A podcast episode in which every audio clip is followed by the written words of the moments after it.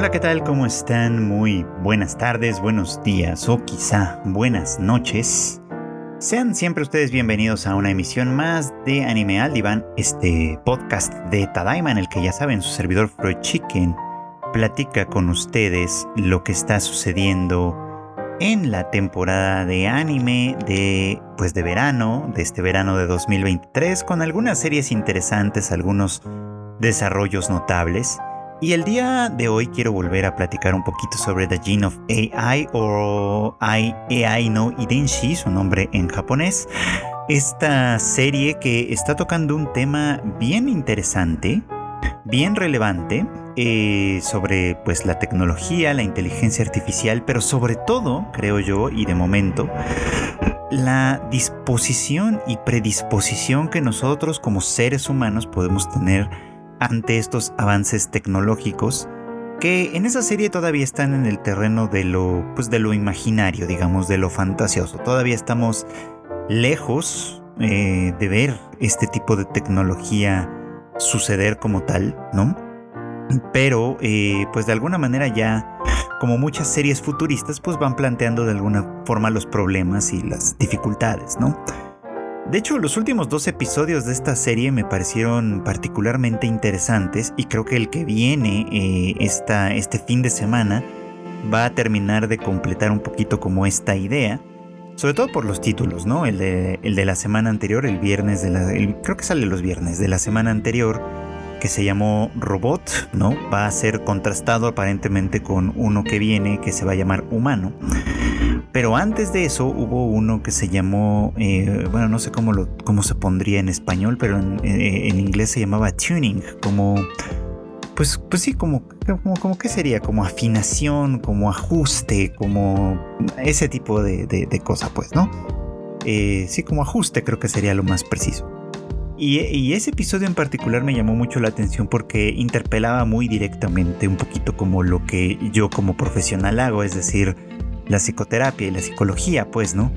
Porque, eh, bueno, pues para no hacerles el cuento demasiado largo, ¿no? Aquel episodio trataba un poquito sobre el problema que significaba reparar, ¿no? De alguna manera a un humanoide, un par de humanoides en este caso, que, que pueden tener algún tipo de problema eh, que nosotros consideraríamos pues problema de índole mental de alguna manera, ¿no? En un caso era un problema de alcoholismo como tal, y en el otro era un problema de lo que llamaríamos control de impulsos, ¿no? Que de alguna forma, pues sí, interpelaba un poco esta circunstancia. Y ahora bien, pues en este caso la tecnología permitía pues distintos tipos de soluciones, ¿no? En el caso del hombre alcohólico, ¿no? Que, que se nos presenta en ese episodio, eh, la solución no es a la que llega el doctor Sudo, nuestro protagonista, sino más bien es una solución que viene por otro lado, que se considera como ilegal, y que básicamente consiste en la eh, pues en la super en la suplantación digamos de recuerdos para modificar la conducta como muy de fondo digamos no mm, eso ese cambio pues fue de alguna manera muy muy interesante y planteó algunas cosas no y en el otro caso, en el del chico de la falta de control de impulsos, de alguna manera, pues eh, esto se, se, se, limitó simplemente como a un ajuste literalmente de lo que llamaban su sistema emocional que obviamente lo volvió mucho más normal, mucho más de alguna manera ordenado. Y eso, eh, pues lo que sí es que impactó de alguna forma su interpretación musical, que era una de sus características, ¿no? Hacía interpretaciones musicales como, como con mucha intensidad, con mucha pasión. Y obviamente conservó la técnica, evidentemente, pero después del ajuste, algo de esa pasión, algo de esa fuerza, como que simplemente se perdió y, da a entender un poco como que pues el talento de ahí, el talento que nacía quizá de ese, entre comillas, desajuste del sistema emocional, pues implicaba algunas cosas. Eh, con esto obviamente pues quiero mm, ir un poquito como sobre el tema de la salud mental, porque eh, ya en otras ocasiones lo hemos platicado y, por supuesto que es un problema interesante, importante a discutir que es pues básicamente cuál es la definición de salud mental, ¿no? Porque las que encontramos en, pues, pues ahora sí que, en, organismos eh, internacionales de salud y demás, pues son un tanto vagas y, siento que tienen que serlo así precisamente porque una definición como tal es muy difícil. Eh, porque, bueno, a ver, en realidad la, salud mental abarca una serie eh, importante de, características, ¿no? Que van pues desde obviamente su, la relación de la mente como este vamos a pensarlo así como esta entidad eh, medio abstracta que tenemos como imaginaria, que corresponde o tiene un correlato eh, pues físico, fisiológico, con el cerebro en sí, con el sistema nervioso en sí, y tal vez no solo con el sistema nervioso como tal, sino muy probablemente también haya ciertas conexiones que puedan llevarnos al funcionamiento de otros órganos como tal, ¿no? Como, pues sí, como vamos a decirlo así, como muchas veces la medicina tradicional llegó a considerar ¿no? que, ciertos órganos eh, del cuerpo probablemente tenían inferencia en ciertos estados mentales o de ánimo. Bueno, eh, mm, estudios un poquito más recientes parecen apuntar a que esto puede ser cierto. Obviamente no a la manera en la que se, en la que se pensaba en la antigüedad, pero sí muy seguramente de alguna forma hay una vinculación ahí. No es como que el cuerpo y la mente estén separados, ¿no? Sino que más bien pues desde cierto punto de vista somos todo lo que somos, ¿no? Nuestro, nuestra corporalidad, digamos, en toda su, su, estructura, en todo su esplendor y en toda su decadencia también, pues nos compone eh, como de una manera totalizada. Y pues aquí, por ejemplo, en, en The Gene of AI, pues esto de alguna manera se pone en términos como, como aislados, por así decirlo, ¿no? Como, como que ciertos ajustes eh, a un nivel mental, cerebral, eh, en este caso cerebral, cibercerebral, por así decirlo, ¿no? Eh, pues pueden permitir algunos cambios radicales en la conducta y en la manera de actuar, etcétera, sin aparentes afectaciones al, al, pues a la vida y al ser humano en general, a no ser que sean afectaciones de un tipo como subjetivo, por así decirlo, ¿no? El caso del hombre alcohólico me parece interesante por eso, ¿no? Porque eh, este médico que es amigo o colega de Sudo, que es quien eh, interviene modificando directamente los recuerdos y alterando por completo todo, le explica, ¿no? Que, que puede obviamente pues quitarle el alcoholismo, como quien dice, a través de una intervención relativamente sencilla, pero que si hay una tendencia natural, digamos, como a, comprometerse de alguna manera con, con, cierto tipo de consumo, con cierta forma de consumo, es decir, estamos hablando ya de las adicciones como tal, pues lo único que podría pasar o lo único que iba a pasar simplemente es que eh, pues iba a trasladar ¿no? el, el, alcoholismo hacia un vicio diferente, pues, ¿no? Y que por eso es que había que hacer una alteración muy muy profunda, digamos, a un nivel mental e incluso insertar recuerdos completamente falsos, ¿no? Que en este caso pues es el del el de este el de este hombre, el de esta persona eh, imaginaria, en este caso por supuesto, que se inserta dentro de los recuerdos y que eh, pues es quien de alguna manera le ayuda a salir adelante, quien de alguna manera le ayuda a, tener una experiencia diferente y por lo tanto pues con quien se siente en deuda y acaba pues pagándole, ¿no? Digamos como una cierta cantidad periódica bastante importante, que es lo que llama la atención de la mujer, ¿no? Que ella pues lo lleva al médico pensando que pues él probablemente está en una circunstancia como de eh, pues de extorsión o de algo, ¿no? Que algo le hicieron, pues, ¿no? Porque se siente como extraño, se siente como fuera de personaje, por así decirlo, ¿no? Eh, y, bueno, pues es como uno de, estos, de estas cuestiones, ¿no? Y con el chico eh, pianista del problema del control de impulsos, pues es un poco como lo mismo, ¿no? Una vez que se hace la intervención, que en este caso no implica meterle recuerdos imaginarios ni mucho menos, sino simplemente hacer este pequeño ajuste eh, pues él se convierte en una persona muy adaptable, ¿no? Que, se disculpa con sus, por los, por, ahora sí que por todo lo que, lo que cometió previamente, que ahí cabría incluso pensar si esa disculpa podría considerarse honesta o no. Este, que, eh, bueno, y a partir de ahí pues empieza a llevar muy bien con sus compañeritos y todo, pero pues, insisto, ¿no? Pierde esta otra cualidad que de alguna manera podríamos pensar que es como subjetiva, ¿no? Su técnica de piano parece intacta, pero hay cierto ímpetu en su interpretación que de alguna manera se ha extraviado. Y bueno, pues lo que pasa es que cuando, cuando muchas veces me preguntan y se me pregunta a mí, por ejemplo, bueno, ¿qué es lo que hace la psicoterapia? Y es muy difícil explicarlo, ¿no? Porque, por ejemplo, nosotros no tenemos estos mecanismos de ajuste y demás, ¿no? Lo que hacemos simplemente, pues es un, trabajo eh, que si bien obviamente ha evolucionado mucho en, las últimas décadas y, contamos de alguna manera con un muy robusto marco teórico, marco de referencia y algunas técnicas obviamente de intervención que pues básicamente han ido desarrollándose muchas veces a fuerza de ensayo y error y de reflexión y de muchas cosas en un terreno más bien subjetivo que científico per se como tal. Pero sea como sea, de alguna manera tenemos un, pues un, cuerpo eh, teórico práctico bastante robusto, bastante discutido y en constante discusión, pero que sigue apelando a una manera muy tradicional, digamos, como de trabajar o de lidiar con las cosas, con los problemas de la salud mental, por así decirlo, que es básicamente hablando, ¿no? Tratando de abrir el corazón. Eh, muchas veces, eh, pues obviamente quienes, quienes hacen esta consulta llegan con una demanda muy específica que casi pareciera como que hace un reflejo como con lo que pasa en The Gene of AI, ¿no? Me siento ansioso, te dicen. Necesito ya no sentirme así. Necesito quitarme esta ansiedad me siento deprimido, necesito ya no sentirme deprimido, ¿no? Me, siento, en fin, o sea, como todas estas emociones que se consideran eh, disruptivas, dolorosas en un momento dado, inadecuadas, disfuncionales, ¿no? Y que la demanda original pues es quítemelas, ¿no? O sea, como ajusteme las tuercas que haya que ajustarme, saque, eh, bórreme las, las, las cosas que tenga que borrarme para yo ya no sentir absolutamente nada de esto, ¿no?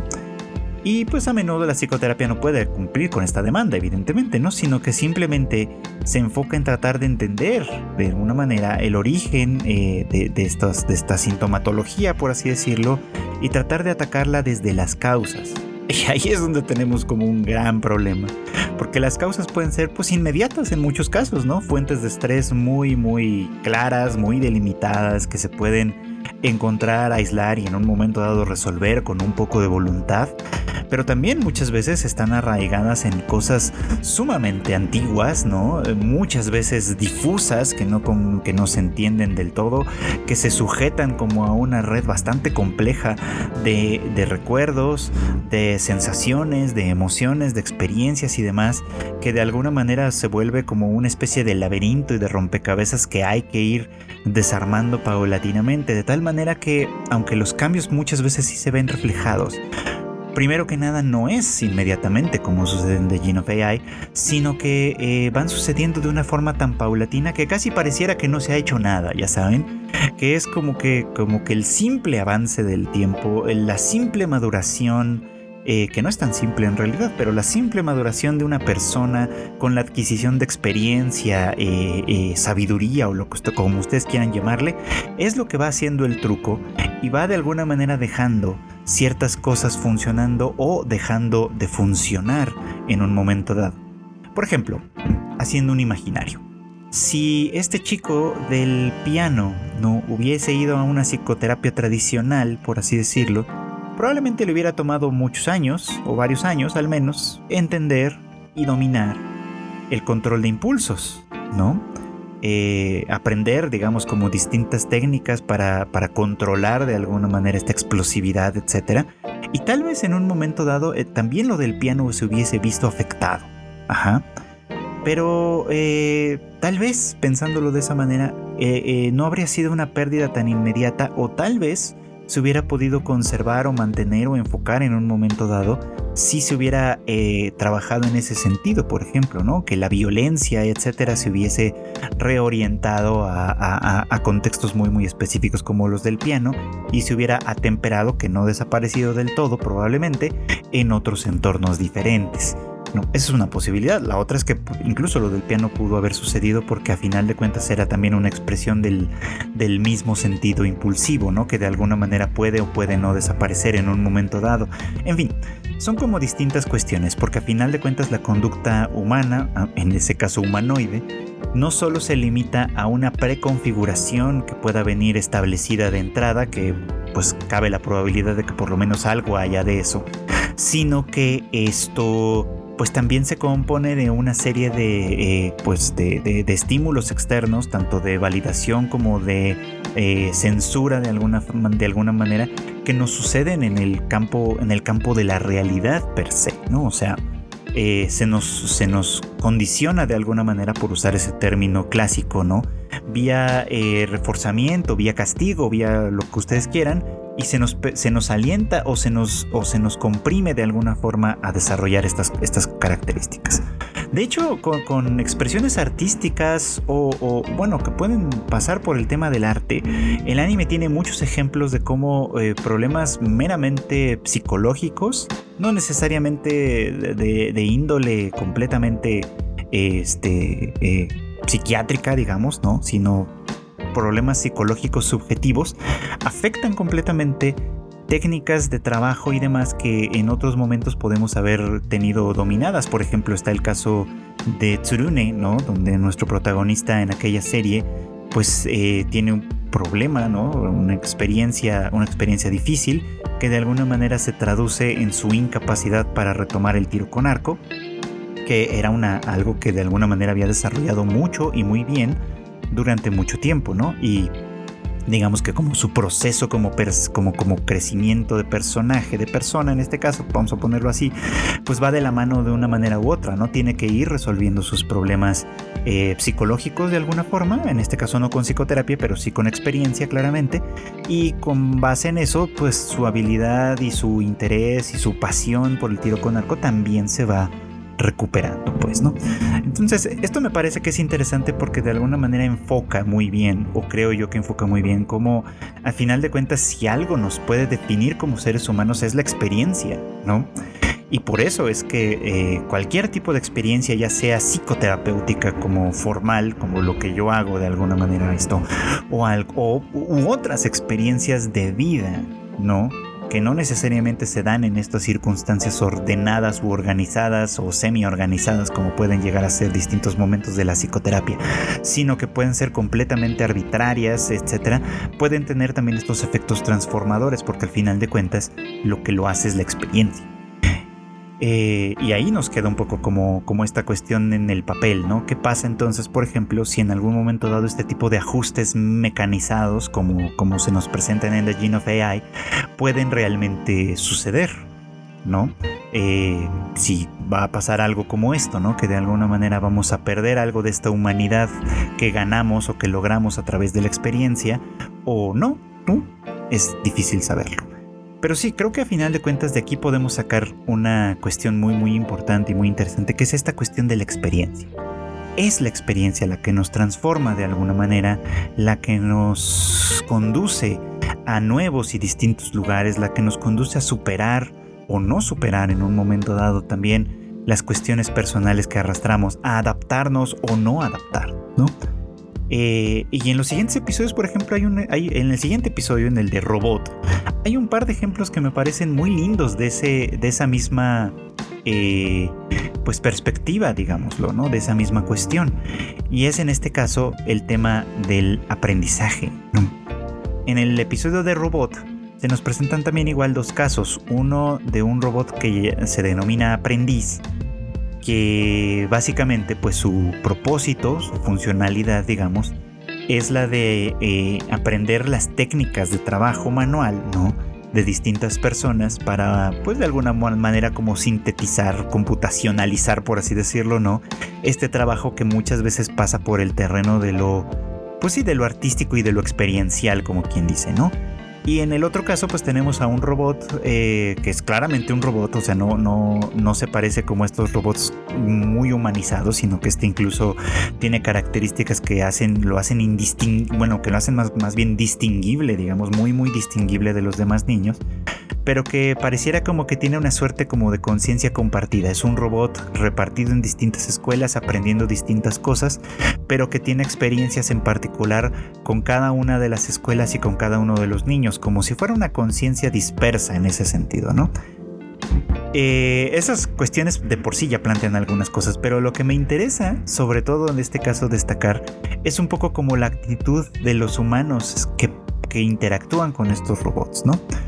Eh, eh, me recordó mucho un poquito como la inquietud que tenemos ahora, ¿no? Con la aparición de, eh, pues de herramientas como Chat GPT o, las varias herramientas de, realización artística, por así decir, que hay en el terreno de las, de las inteligencias artificiales y cómo han ocasionado mucho miedo y mucho recelo entre quienes nos dedicamos de alguna manera a estas distintas actividades, ¿no? Porque existe obviamente pues el temor constante y serio de perder pues nuestras de perder fuentes de trabajo por supuesto no y de que el, eh, cosas como el arte la escritura y demás bueno el arte visual el arte escrito y demás pues queden relegadas o despreciadas de alguna manera en virtud de que estas inteligencias artificiales en teoría lo pueden hacer eh, más rápido mejor y obviamente pues con mucho menor costo desde cierto punto de vista.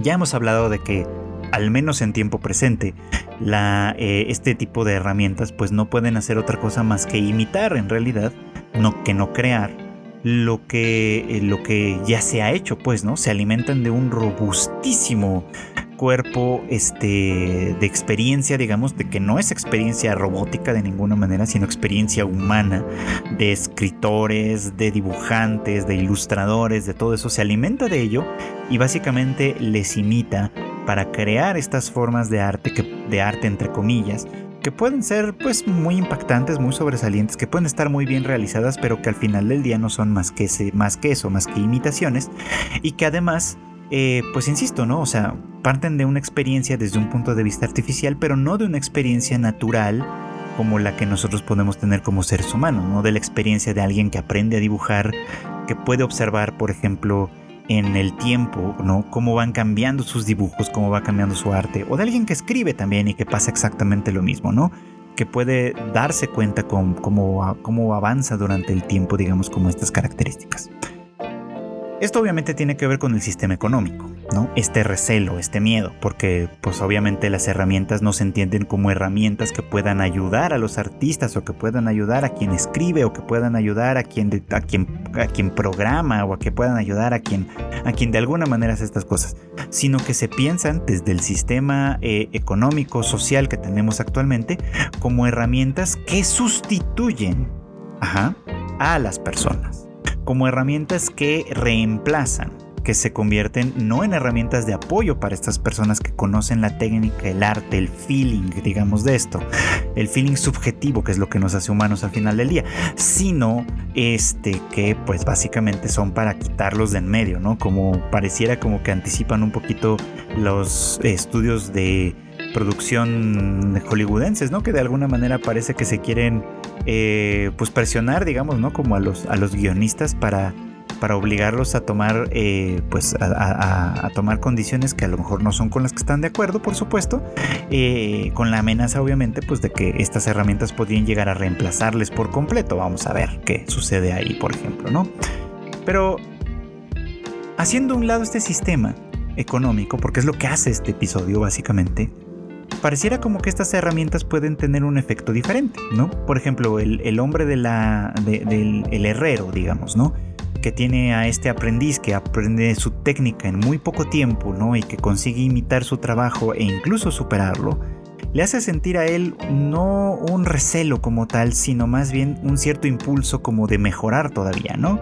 Como si la máquina me puede imitar y puede hacer lo que yo ya hago de una manera rápida, sencilla e incluso mejor, pues eso me obliga o me hace pensar que puedo ir un poquito más allá, ¿no? Que, tal vez sí me he quedado mucho en, la comodidad de mi propia técnica, ¿no? Y entonces pues eh, hay todavía margen para ir un poquito más allá probablemente, ¿no? Pero, pero es algo que yo puedo hacer.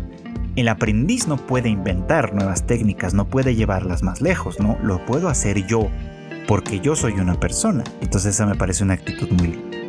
Eh, con el caso del otro robot, el que les digo que acude a la escuela, pues pasa algo semejante, ¿no? Los niños se dan cuenta de que el robot que, que convive con ellos constantemente, pues la pasa tal vez un poquito mal, ¿no?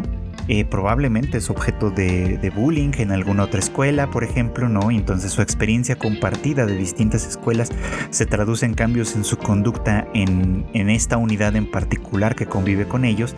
Así que ellos deciden hacer un gesto lindo, ¿no? Saben que a él le gusta saltar la cuerda y le proponen, ¿no? Este, jugar a saltar la cuerda, como dicen, hasta que él se canse, ¿no? Lo cual, pues obviamente los pone a ellos en una circunstancia muy, muy difícil, ¿no? Porque después de más de 2000 repeticiones, pues ellos ya están agotadísimos. Y entonces es el que, el robot, quien de alguna manera, eh, pues, pues llega a la conclusión de que ellos ya no pueden más. Y, se equivoca, entre comillas, ¿no? Este eh, forzadamente, digamos, para detener el juego y para entonces agradecerles a ellos pues el lindo gesto que tienen con él, ¿no? Eh, es un gesto de empatía, a final de cuentas, ¿no? Es un gesto de, de, de, cuidado, ¿no? Que los niños tienen con este robot pensando un poquito como en que ellos lo ven como un amigo más, ¿no? Independientemente de que se trate de un robot. Eh, y, pueden entender que sus experiencias en otros lugares pueden ser dolorosas o difíciles y entonces ellos tomaron una actitud diferente frente a esta tecnología, ¿no? Y esta tecnología corresponde con algo que es pues enteramente humano básicamente, ¿no? Que es el error, ¿no? la equivocación, este, el, fallo, digamos que de alguna manera es algo que también nos caracteriza, ¿no? Acercándolo un poquito más a la experiencia humana, correspondiendo a esta empatía que tienen aquellos con este error que puede tener él y haciendo a partir de ahí un vínculo, un vínculo especial, vamos a decirlo así, ¿no? Que me parece que es lindo porque, eh, sobre todo porque, a pesar de que el, tema central del episodio es robot, ¿no? Pareciera como que el acento está en lo humano, ¿no? El acento está en, entender precisamente, sí, que los robots y, toda esta tecnología está a nuestro servicio y no al revés.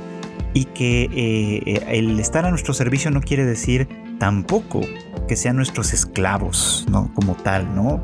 Que es como a veces lo que pareciera que el sistema eh, sociopolítico económico de alguna manera quiere eh, tomar de esta tecnología, ¿no? Sino que más bien, como todas las herramientas, tienen que entenderse, tienen que eh, aprender a usarse, ¿no?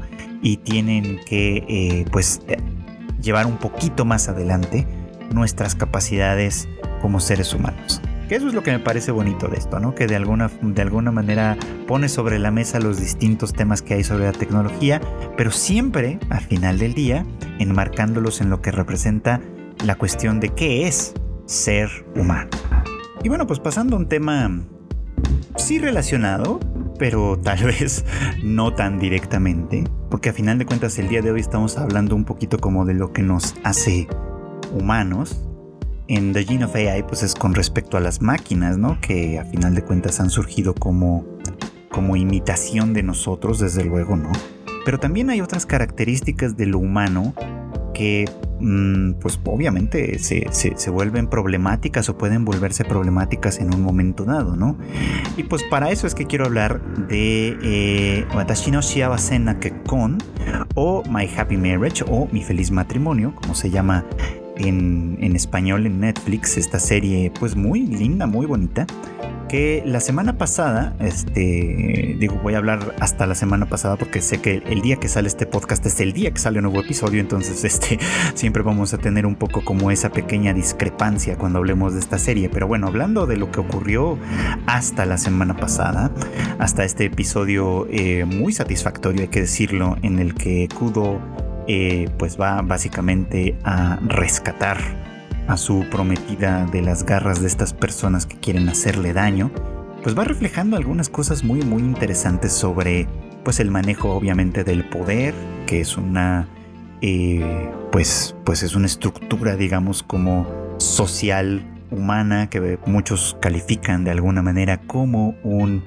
mal eh, no, iba a decir un mal menor, pero no, en realidad yo creo que es como un mal, como un mal necesario. Esa sería la expresión apropiada, digamos, ¿no? Como para referirnos a, a esto, ¿no? Como un mal necesario.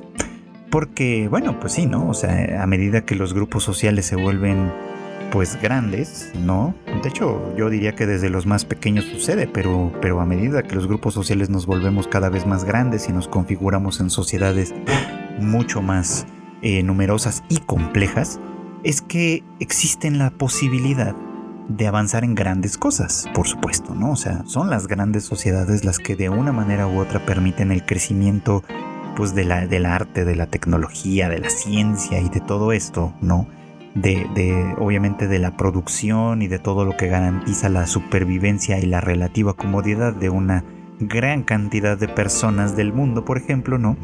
Pero al mismo tiempo, pues eso va implicando con este mal necesario que es el poder y su administración en un momento dado, ¿no? ¿Y esto qué tiene que ver con My Happy Marriage? Bueno, pues vamos a eso. Porque pues sí, en, este, en estos últimos episodios en los que vimos pues ahora sí que como, como la tragedia de Mio de alguna manera se va profundizando todavía más después de que ella eh, pues en realidad podríamos decir que estaba encontrando una suerte de felicidad en este compromiso matrimonial que tenía con Kudo, o que tiene con Kudo más bien, este, pues esta felicidad se va a volver a ver empañada por las maquinaciones tanto de su media hermana menor Kaya como de estas familias, digamos, ¿no? Este, con las que ha estado vinculada pues por nacimiento básicamente y que lo único que anhelan es en realidad más poder. Eh, de hecho, después de ver ese episodio que insisto, fue muy satisfactorio porque vimos cómo a final de cuentas Kudo eh, pues básicamente irrumpió en la, en la mansión de los Saimori para recuperar a su prometida, con lo cual implicó enfrentarse este, pues al papá de Koji, que era quien estaba detrás de todo esto, maquinando algunas cosas, lo que implicó eh, pues también obviamente decirle algunas verdades a Kaya en un momento dado, y pues una, una, desgracia, por supuesto, ¿no? Con el incendio de la casa y todo eso que, que, terminó repercutiendo ahí, que, insisto, fue muy satisfactorio porque fue como como esta venganza que de alguna manera anhelábamos todos los que veíamos sufrir y sufrir a la pobre de Millo, ¿no? Que es una mujer, pues sí, que ha sido traumatizada y retraumatizada constantemente por los abusos y maltratos de esta familia, ¿no? Eh, está hasta ahí la parte satisfactoria y la parte de alguna manera como más evidente que tenemos de ese episodio, pero el tema del poder es lo que me parece interesante de fondo en esto, ¿no? Porque, bueno, a ver, haciendo como un resumen de lo que hemos visto, ¿no? Eh, Kaya queda comprometida con Koji, que era pues un chico que de alguna manera parecía tener interés en Mio. Y este compromiso pues básicamente se hace eh, no por gusto de los novios en este caso, sino por eh, la necesidad de estas dos familias eh, poderosas que tienen acceso a estos poderes mágicos, vamos, ¿no? De establecer una asociación, ¿no? Que les, que obviamente les encumbre todavía más dentro de un sistema sociopolítico en el que pues tener poderes mágicos de alguna manera los, les coloca en una circunstancia especial eh, por encima de todos los demás y obviamente pues este tipo de alianzas familiares son importantísimas para eh, pues para obviamente establecer eh, fuertes no establecer fortalezas digamos no o sea no fortalezas físicas necesariamente sino fortalezas políticas no que de alguna manera permitan hacer ciertos contrapesos, ¿no? Hacer, hacer ciertas oposiciones, muy probablemente a otras familias que también tienen sus propias alianzas y sus propios manejos, todo dentro de un sistema imperial, ¿no? Aunque aquí está representado a través de poderes mágicos, pues esto en realidad es una norma en prácticamente todos los sistemas políticos organizados de la actualidad y del pasado, por supuesto, ¿no? Nada más valga pensar en The Hake Story, por ejemplo, ¿no? Que en algún momento dado, pues la, eh, toda la guerra, digamos, ¿no? Toda la guerra de Genpei, que es lo que se, se desarrolla en aquella historia, pues se desemboca en particular por el, por el extraordinario crecimiento del clan Heike, que en un momento dado pues se empieza como a hacer a un lado a otras familias eh, de influencia como los Minamoto por ejemplo, o los Fujiwara por ejemplo también, quienes evidentemente maquinan en un momento dado para, eh, para echarlos fuera, ¿no? Para eliminar, digamos, como la influencia de los Heike en la familia imperial y así recuperar el poder. Eh, vamos a pensar, pues es exactamente la misma cosa, ¿no? Y en muchas otras series de anime que se reflejan estas circunstancias, pues es algo que aparece representado. Vamos, la propia Oku de Inner Chambers, que también está en Netflix y se estrenó apenas a, muy a principios de esta temporada, también toca el tema de alguna manera.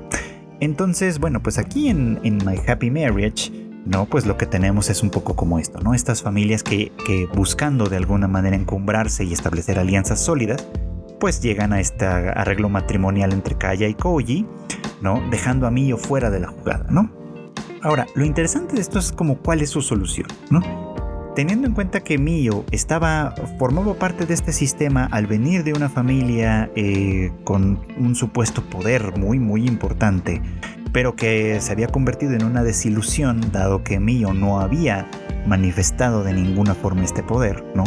Pues ella es entregada como, pues sí, como, como, como carne, digamos, de cañón para la familia de, de Kiyoka Kudo, quien él, pues por supuesto, es el líder de la familia, ¿no? Y, y, que pues recibe a esta, a esta chica como una potencial prometida.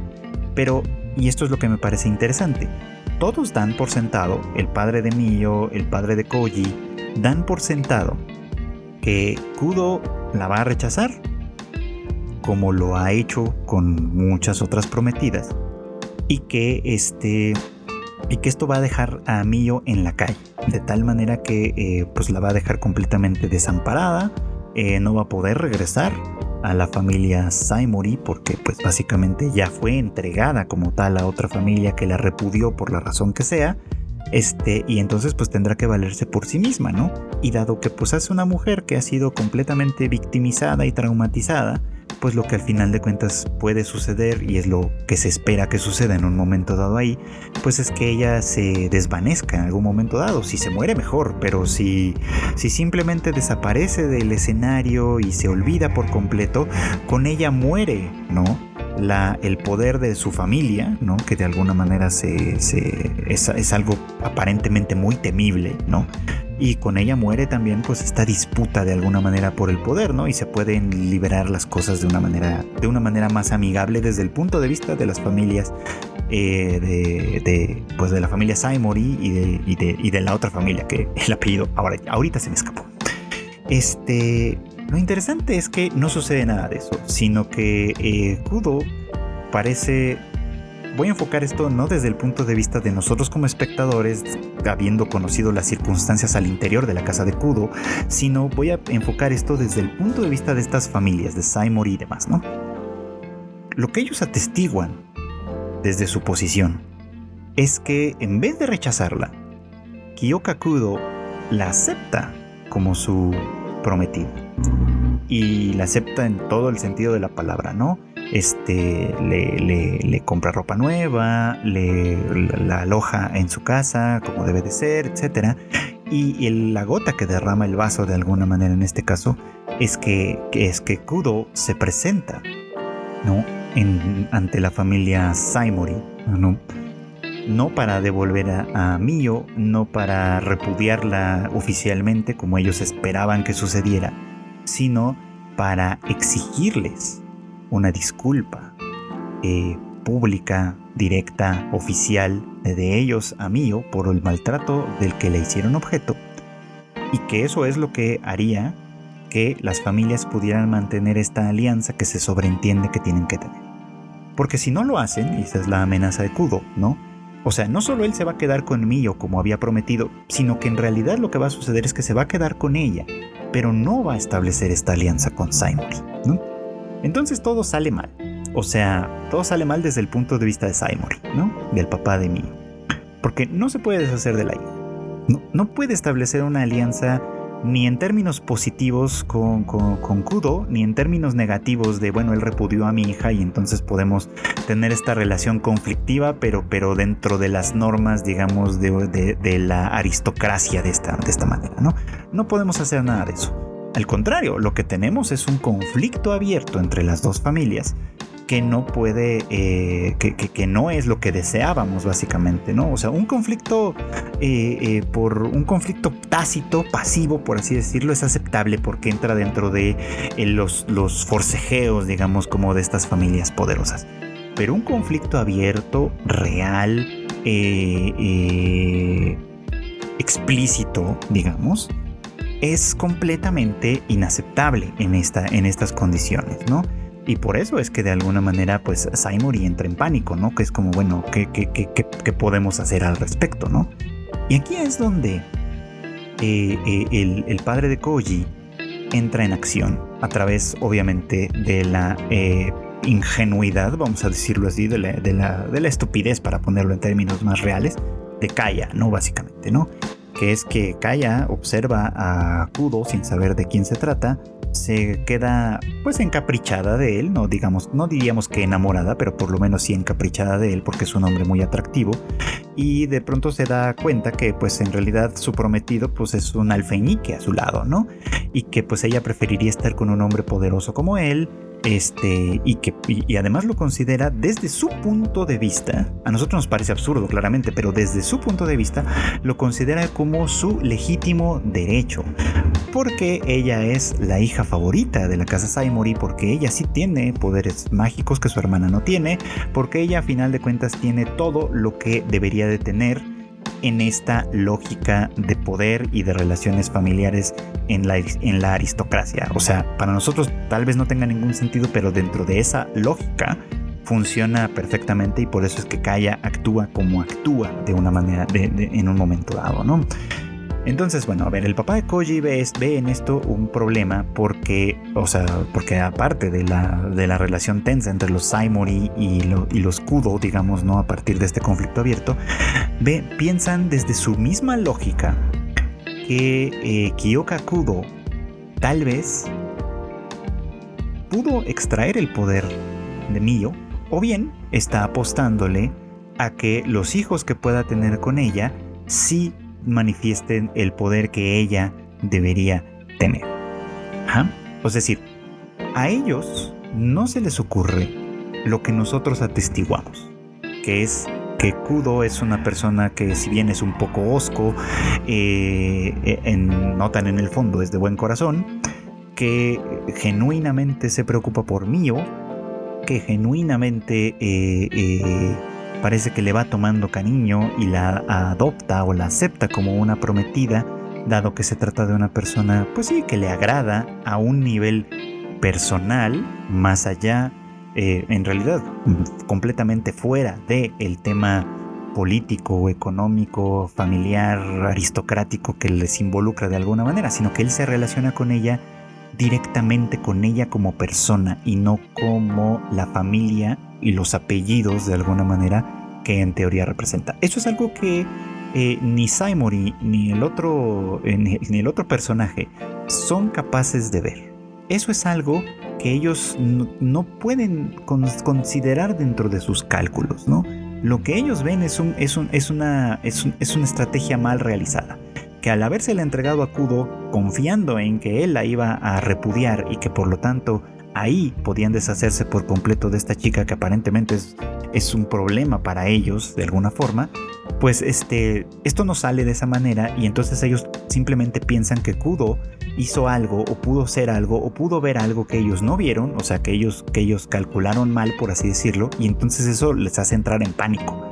Por eso es que tienen que hacer todas estas eh, pues maquinaciones básicamente, ¿no? Secuestrar a Mio, eh, de alguna manera querer obligarla a que sea ella quien renuncie a su compromiso matrimonial con Kudo directamente para entonces poder hacer este manejo político eh, de cambiarle digamos como a la, a la, prometida de que entonces sea Kaya quien se establezca con él de tal manera que pareciera que este, este, esta alianza podía perdurar de alguna forma diferente, ¿no? Porque entonces ahora sí, ¿no? Kaya en la familia Kudo, Koji todavía en la familia Saimori, pero ahora con Mio, como querían originalmente, pues pareciera como que ahí sí se podía establecer una alianza más importante, ¿no? Pero que una alianza, una alianza de todas maneras no deseada, porque a final de cuentas eh, tanto Saimori como este otro personaje reconocen en la familia Kudo a una familia de riesgo, a una familia de peligro de alguna manera, con la cual no quieren asociarse, ¿no? Con la cual realmente no quieren asociarse por el poder que representa de alguna forma. Y pues supongo que ya iremos viendo un poquito más de esto, o al menos a mí me gustaría que sucediera porque me parece muy muy interesante. Sobre todo por lo que va sucediendo hacia el final de ese episodio, ¿no? Cuando aparece la figura del emperador, que seguramente es la persona más interesada en que este equilibrio de poder entre las familias aristocráticas se mantenga, obviamente para que no desafíen su propio poder, ¿no? Y que vería con muy malos ojos una, eh, pues una familia muy poderosa como la familia Kudo, que desde su mismo punto de vista ha adquirido un poder eh, pues, pues, pues sobresaliente, demasiado grande, digamos, ¿no?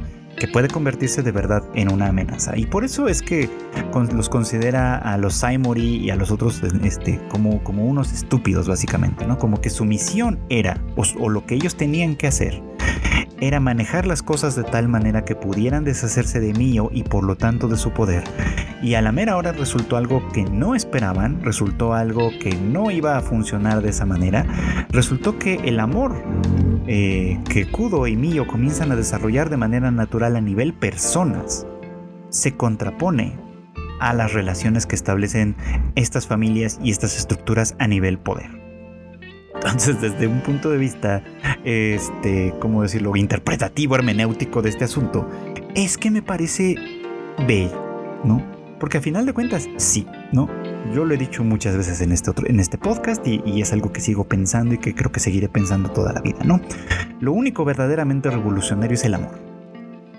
Y el amor puede tomar muchas formas, es verdad, pero en este caso en particular, estamos hablando de un amor que nace entre dos personas que si bien vienen de contextos en particular, que forman parte de ciertos sistemas, que, eh, pues sí, que básicamente su unión se da en un momento dado dentro de ese contexto, es un amor que a final de cuentas se da ajeno a todo eso, que se da en un, en, un entorno más bien íntimo, más bien personal, más bien, más bien cercano, más bien, pues sí, de persona a persona no de la familia Kudo con la familia Saimori, sino de Kiyoka con Mio, ¿no? Y este vínculo, ¿no?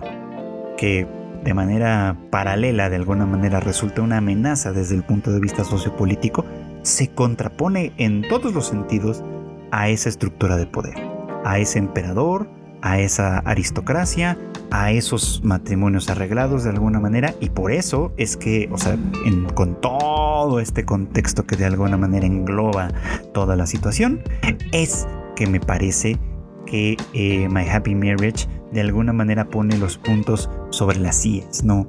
Es, es, con todo ese contexto de alguna manera con lo que la, relación se vuelve algo más allá de un mero romance con ciertos tintes de época y con ciertos tintes sobrenaturales y todo este asunto, sino que se convierte en algo que puede ir de verdad mucho más allá, que puede eh, eh, trastocar por completo ¿no? la estructura social, la estructura de poder, ¿no?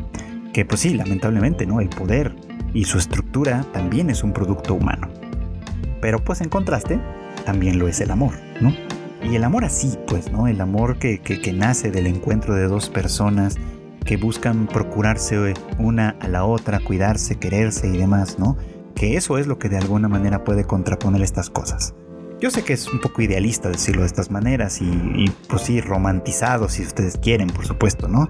Porque a final de cuentas, eh, ¿qué pueden hacer, ¿no? Que puede hacer una, una, parejita de tórtolos frente a toda una estructura de poder. Bueno, para eso nos sirve la fantasía, para explorar esas ideas, para explorar de alguna manera esas posibilidades, para vivirlas, para sentirlas reales, aunque sepamos que se trata de una ficción. Y obviamente pues para hacer estos juegos en los que se contraponen, digamos, como estas diversas posiciones. Por eso es que me parece relevante, por eso es que me parece importante y creo que a final de cuentas todo lo que tiene de satisfactorio este, este episodio de la semana pasada se traduce básicamente en esto, ¿no? En, en, en, en demostrarnos, ¿no? En mostrarnos, ¿no? Cómo el amor de verdad en muchas ocasiones lo puede todo.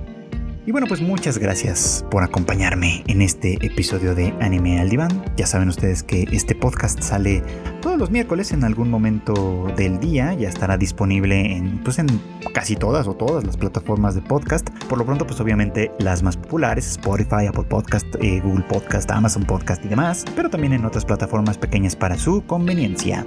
Eh, además, pues no se olviden de que en Tadaima tenemos contenido más contenido para ustedes. Esperemos que pronto vuelvan ya el Rage Quit y el Shuffle que andan un poquito desaparecidos. Eh, razones, este, razones hay para ello, no crean que nada más eh, se desvanecieron porque sí, sino que pues en realidad sus integrantes han estado trabajando muy duro con, para desarrollar todo lo que hay que desarrollar, que ustedes por supuesto ya irán viendo en futuras semanas y meses y, años en muchos casos también, así que pues ustedes tengan paciencia. Pero mientras tanto, el anime del Iván está aquí para pasar con ustedes un rato y obviamente pues el Tadaima Live que hacemos ahora sí, ese sí, todo, todo el equipo en conjunto, los jueves en punto de las 9 de la noche a través de nuestros canales en Twitch, en Facebook y en YouTube. y desde luego pues las noticias más importantes del mundo del anime, del manga y demás pues que pueden encontrar ustedes en tadaima.com.mx y en todas nuestras redes sociales tadaimamx.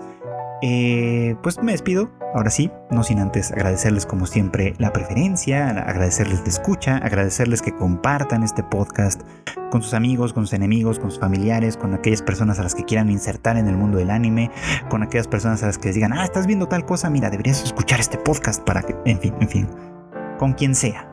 Compártanlo con todo el mundo para que lleguemos más lejos eh, siempre se los agradeceré desde luego y ya saben que ustedes pueden encontrarme como Freud Chicken en todas mis redes sociales para platicar de lo que ustedes quieran. Pues me despido, ahora sí, deseándoles como siempre que pasen buenas noches, buenas tardes o buenos días.